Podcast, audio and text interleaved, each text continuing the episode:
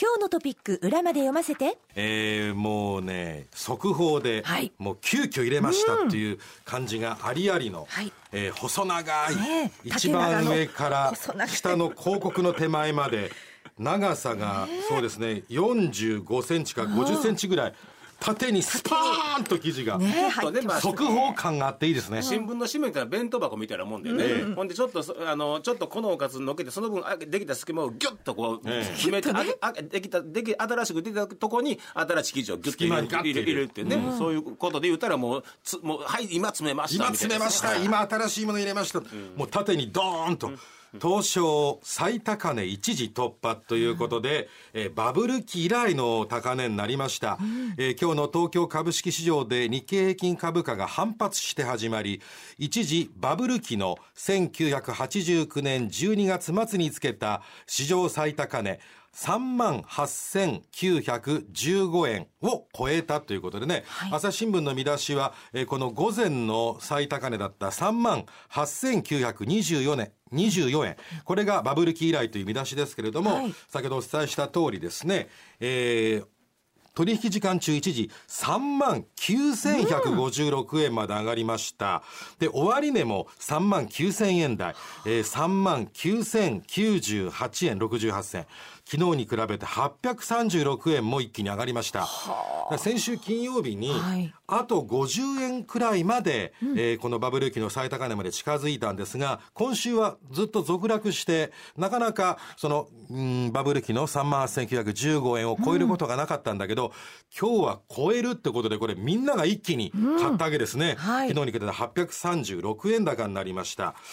えー、日経平均株価は一時昨日に比べて、えー、600円以上上昇しというのは有感段階ですから、はい、午後になってさらに上げ幅がひどくなって、大きくなったわけですよね。でこのところ株高の主役だった半導体銘柄が最後の一押しになった。半導体を作ってる会社の株がどんどんどんどん高くなって、それが背中を押して、えバブル期以来の最高値を今回更新したってことですね。えー、バブル崩壊後の低成長、低い成長の中で株価は長らく低迷していましたけれども、海外投資家の間で日本株を評価し直す動きが広がるとして、およそ34年ぶりに歴史的な水準を突破したと朝日新聞書いております。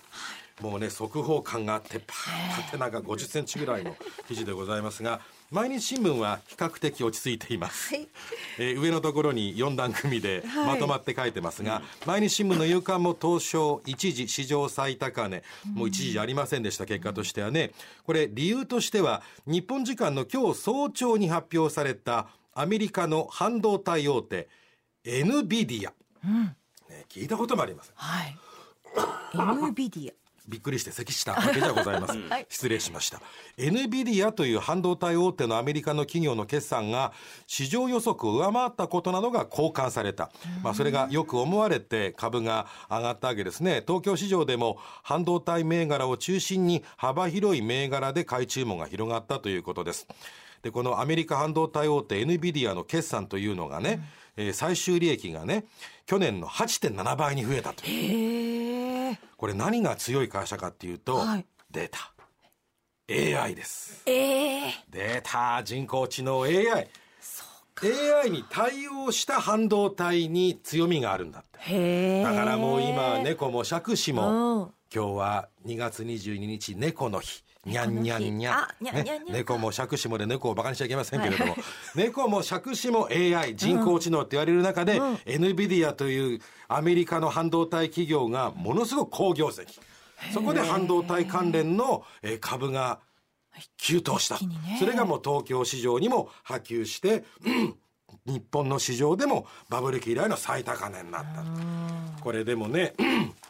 朝日新聞が書いてますけれども、えー、日本株を評価し直す動きが広がるって書いてありますけれどもね、これがいいかどうかはねってさっき中西さんこんな話してたのよね。ああそうですね。結局、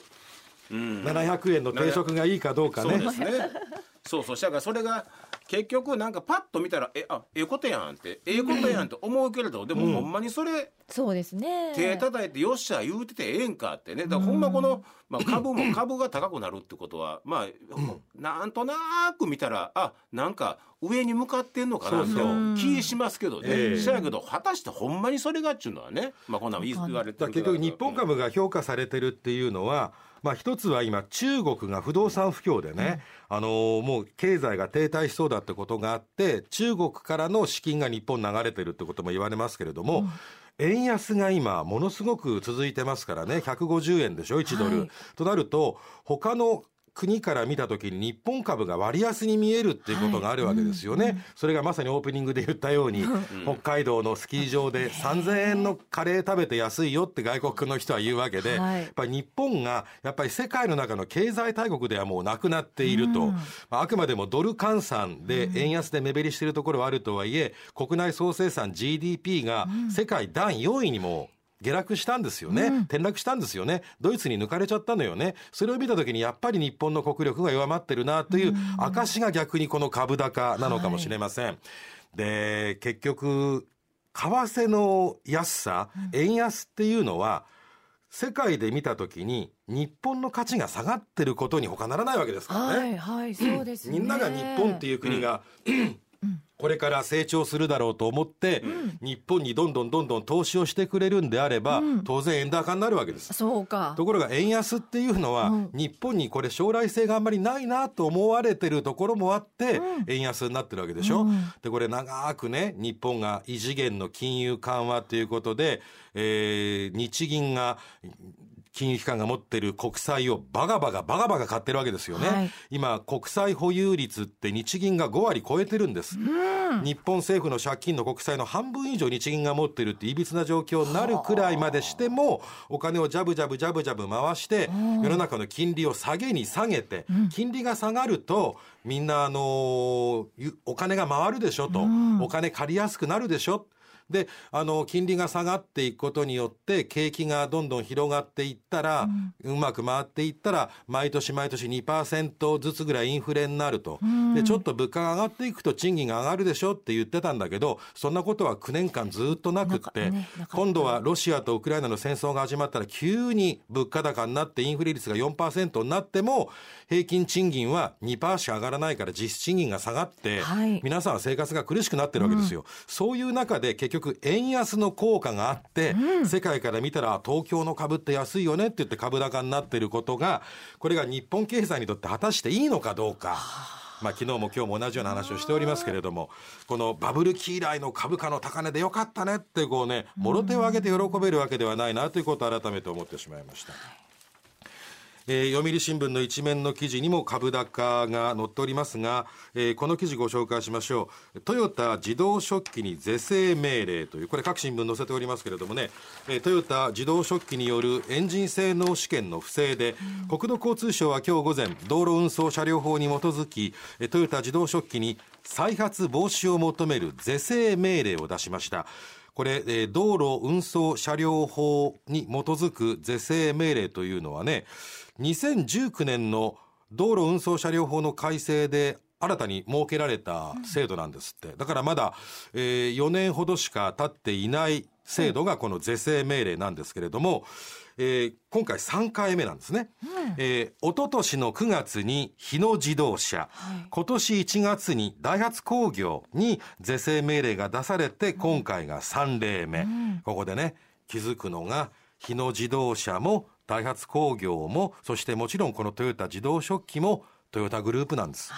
えーこの道路運送車両法に基づく是正命令出たところ3つが全部トヨタのグループっていうね。で、これ是正命令ではですね、抜本的な組織の改革を含む再発防止策の提出、それからその再発防止策の進捗状況について定期的に国土交通省に報告することを求めるということですから、まあその、まあ今回の場合で言うとトヨタ自動食器は、あの、フォークリフトとか建設機械っていう産業用機械で特に悪質な不正があったんですけれども、それ以外にもトヨタのブランドのハイエースとかね、えーあの、ランドクルーザーもそうでしたかね、ね、主な人気車種に使っているエンジンもこのトヨタ自動書記が作ってたわけよね。そこでも性能試験での不正があったわけですよね。だからトヨタの工場も止まったりしました。で、まあそもそもトヨタ自動食器というのは、えー、トヨタの源流です。創業です。うん、豊田佐吉さんが始めた会社がトヨタ自動食器ですからね。あの、食器っていうのは折る機械ですから、あの、日本が明治、大正、昭和の初期にかけて産業立国、産業が発展していくときに、日本は繊維産業に強みがありました。その繊維を自動で折る機械を発明したのがトヨタ自動食器なわけですね。でもうトヨタの源流ですからトヨタグループの中でもやっぱりその一角上の、うん、もうその我々のトヨタグループを生んでくれた親会社だっていうイメージがあって大事にされてるところでなんか自動食器っていうからねなんか小さい会社に聞こえますけれども、ねうん、え年間売上高3兆円あります。あそうですかそれは大きい会社です。えーえー、大きい会社なんです。でもそれが、まあ、トヨタの創業元になるところでもこういう不正が見つかったというのは、トヨタグループ全体で今何が起きてるのかっていうね、えー、週刊誌なんかでも大きく扱われておりましたけれども、是正命令が出たというのが読売新聞の一面に載っておりました。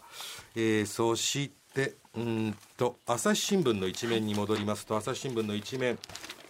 政倫審です。あ自民党は派閥による裏金事件をめぐって来週にも開かれる衆議院政治倫理審査会について非公開とする方向で調整に入りました。まあ、政倫審もともとね、非公開が原則なんですけれども、まあ、疑惑を弁明する当事者の意向次第では、はえー、公開は可能なんです。えー、政治不信が高まる中で非公開となれば、うん、批判はさらに強まる可能性があるという。うんまあ、あの、安倍派の事務総長を務めた松野前官房長官であるとか、高木前国会対策委員長、西村康稔前経済産業大臣出席しますね。はい、で、安倍派のトップだった塩谷隆さんが出てきますね。はい、二階派の事務総長だった武田良太さん出てきますね。はい、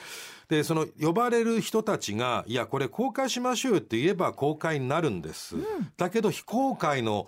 方向で調整している。これ25人の衆議院の政治倫理審査会メンバーもともと決まっていますが、まあ、25人の中で、うん、えー、15人自民党なんですね。へ だからもうほぼ身内ですよ。そうですね。えー、で、あのー、まあ、非公開って言いながらも、本当はね、だからその、テレビ中継とかしないにしても、議員が傍聴できるようにすることもできるんです。うんはい、政治倫理審査会25人以外のメンバーでも国会議員であれば、政倫審見られるように椅子用意することもできます。うん、で、生中継はさせないけれども、報道のマスコミの代表者を中に入れることもできる、傍聴させることもできるんだけど、うんこの朝日新聞の今日の夕刊の非公開っていう3文字を見れば、うん、全くもってクローズド。ええー、でも。成人審25人だけでやるってことですよね。でもね、それね、じゃあ何のためにやるんやろうと思います？あその結局、身内の中だけで話するんやったら、なんかそういう意味ないじゃん。アリバイ作りです。アリバイ作り？なん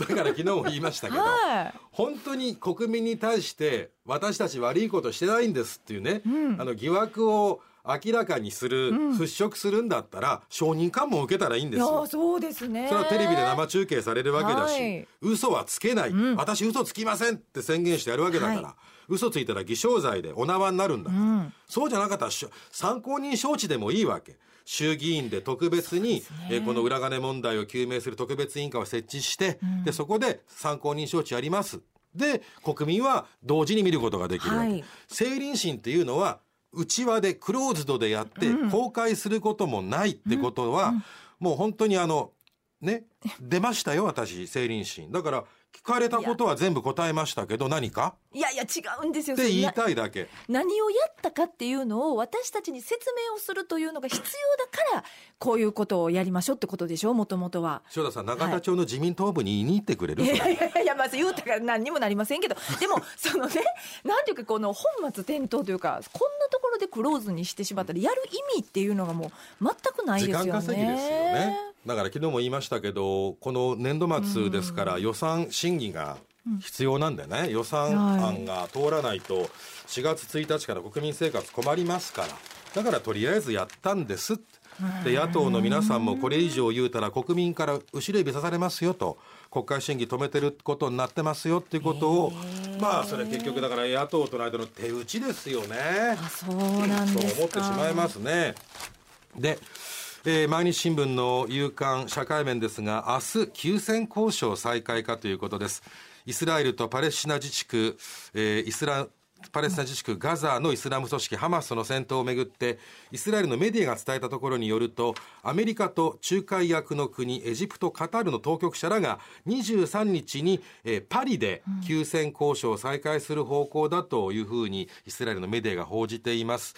まあこれ休戦案というのがイスラエル側が思っているものと、えー、ハマスが思っているものがかなり違うわけですね。イスラエルは6週間の休戦と、えー、ずっと囚われている人質の解放を求めていますが、えー、ハマス側は135日間だからまあ4か月半の、えー、休戦と恒久的なもうずっと長長い停戦の協議をやっていこうということを言ってるわけで隔たりがあるんですがそれでも休戦交渉を再開しないとですねイスラエル側が、えー、この休戦交渉を有利に持っていくためにえー、ガザ地区南部への攻撃をものすごく強めてます。もう空爆を続けてます。ラファという町、はい、もう一番南です、ガザ地区の。もう逃げるところがないんです。うん、塀で囲われてる、もうギリギリまで追い詰められてる避難民たち140万人にイスラエル軍は空爆を続けています。でガザの南部ですこの話は、うんうん、でイスラエルからすれば停戦交渉を有利に持っていくためにガンガンガンガンパレスチナ人たちに攻撃をやってるんですがガザの北部で残されてる人もいるわけで、ガザの北部への食料輸送が喫緊の課題なんですがそれが止まってるという記事読売新聞なんですね。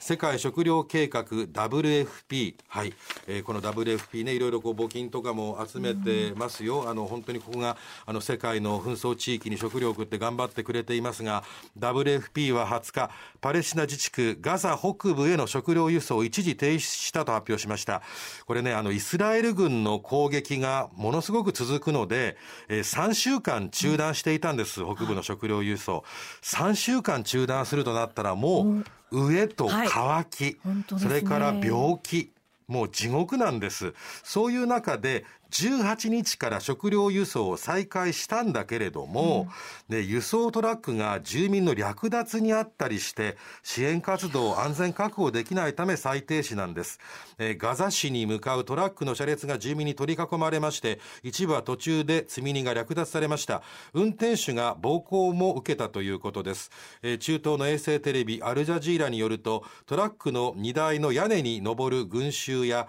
えー、地面に散乱した小麦粉をかき集める子供の姿が見られたということですね。WFP は人々が飢え死にする危険がさらに高まる。早期に輸送を再開する方策を探るとしています、まあ、3週間イスラエルが攻撃を緩めなかったので食料を運び込めなかった。3週間ぶりに運んだ、はい、これね略奪するなとは言えない。だってもう食べるものも飲むものも医薬品も何もないんだもん。それ来たらね襲っちゃいますよそれは。もうそれは人間のそれも理性なんか、ね、理性なんかなくなりますからね。でそれぐらいねこうなるくらいにイスラエルというのは食料とか燃料とか医薬品を運び込ませないようにしてるってことの表れなんですよね。あ。の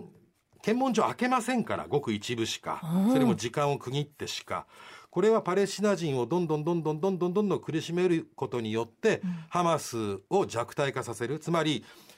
パレスチナ自治区ガザに住んでる住民が、うん、ハマスのせいで僕たちこんな目に遭ってんだ、うん、ハマスなんかいなくなれと思わせようとしてんですけど実際は逆効果、はい、こんなひどい目に遭わせるイスラエルというのが本当に鬼だ、うん、鬼って言葉はないかもしれないけど、悪魔だと、だからハマスもっと頑張れ。で戦争が終わった後もパレスチナ自治区はハマスがガザ地区の場合はハマスがずっと政治をやっていくんだと思ってる人がかなり多いというね。あのだからイスラエルの狙いとは全く逆のことが起きていることにまだイスラエルは気づいていない。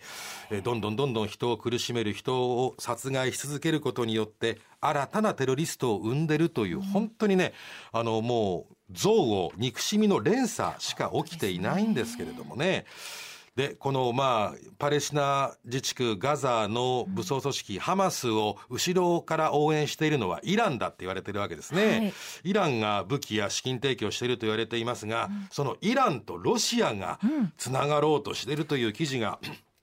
その真下に乗っておりましてロイター通信が伝えたところによるとウクライナへの侵略を続けるロシアに対して、うん、イランが弾道ミサイルの供与を開始したと報じたというんですね、うん、今年1月上旬に輸送が始まり合わせておよそ400発のミサイルが、えー、イランからロシアに供与される見通しだという、だからこのパレスチナ自治区のガザの戦闘でもそうですしウクライナでもそうですしやっぱりこう後ろ盾がアメリカと、えー、ロシアとイランというね、うん、あの完全にこう世界が二分してるというね。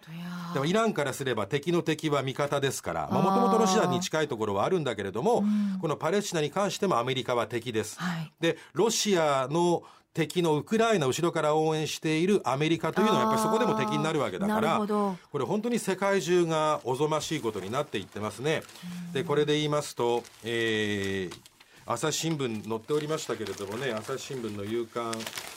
えー、ウクライナからえー、あ違うロシアからウクライナに亡命した兵士がいるんです、ロシア軍のパイロットがいるんですがね、はい、えー、その人が、えー、スペインで殺されました。うん去年8月にロシア軍のパイロットでウクライナの領内に入って亡命した人がいるんです。フジミノフさんという人、はい、この人が亡命した後に、えー、スペインに移住をしたんですけれども、はい、スペインのリゾート地のリゾート地の地下駐車場で、えー、射殺された状態で見つかりました。数発の銃弾が見つかって何者かに銃撃されたとみられるってことなんですけれども、えー、結局ねつい最近ナワリヌイ氏が極死しましたよね、はい、でそれが報じられた直後に元ロシア兵、うん、ウクライナに亡命してその人がスペインに移住してたんだけどその人が銃撃されたのが見つかったというのはこれただの偶然には見えないわけですよね。うん、えー、今週もお伝えしております週初めから。来月になるとロシア大統領選挙があるわけですね。そうすると俺に歯向かう人間はどうなるか分かってるよなってことを見せつけるそういう2月3月になっていくんでしょ本当に恐ろしいですね、はい、えー、やっぱりこう政権を批判する権力を批判する自由がある国で、この国も長くあってほしい。それだけ思います